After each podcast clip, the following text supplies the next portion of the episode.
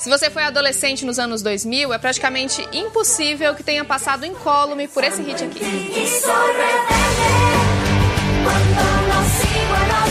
É, se você é um RBD maníaco, provavelmente já deve saber que a banda vai se reencontrar para uma live no fim desse ano. Mas esse programa também é para você que é de outra geração ou que viveu essa fase num outro planeta. Eu sou Carol Prado, esse é o Semana Pop e hoje eu vou falar sobre o retorno do RBD e explicar por que até hoje esses mexicanos mobilizam tanta gente aqui no Brasil. Bom, acho que nem precisava dizer, todo mundo já percebeu que a nostalgia virou um dos pilares fundamentais do pop.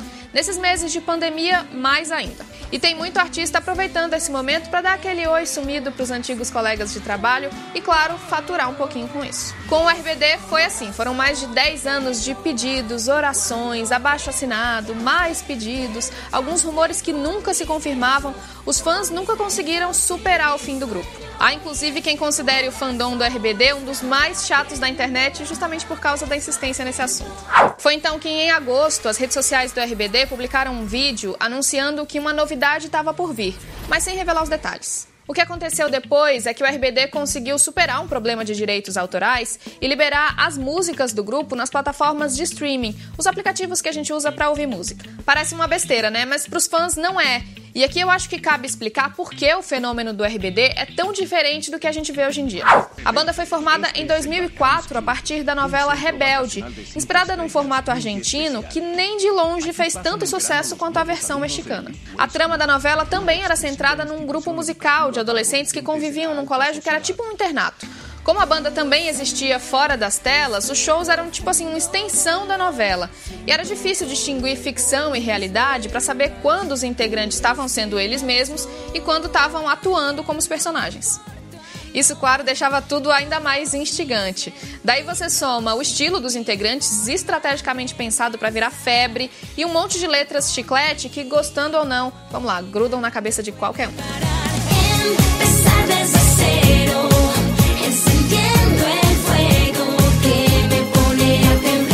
Pronto, temos aí um dos maiores acontecimentos da história do pop latino, que se apresentou em mais de 20 países. Eles passaram várias vezes pelo Brasil, incluindo um episódio trágico em que três pessoas morreram durante um tumulto num show do RBD em São Paulo.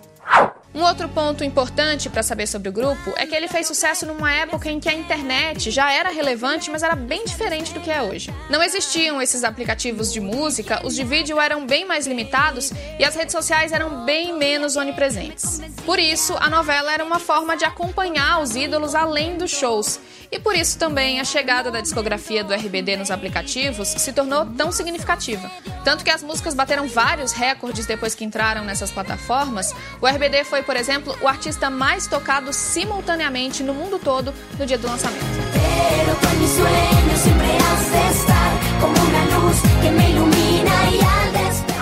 E como eu falei lá no início, não parou por aí. O retorno do RBD também vai dar origem a uma live marcada para o dia 26 de dezembro. O grupo prometeu cantar os clássicos do auge do sucesso, mas o time não vai estar tá completo não, viu? Alfonso Herrera e Dulce Maria, que está grávida, não vão participar. Mesmo assim, curtir essa nostalgia não vai ser de graça.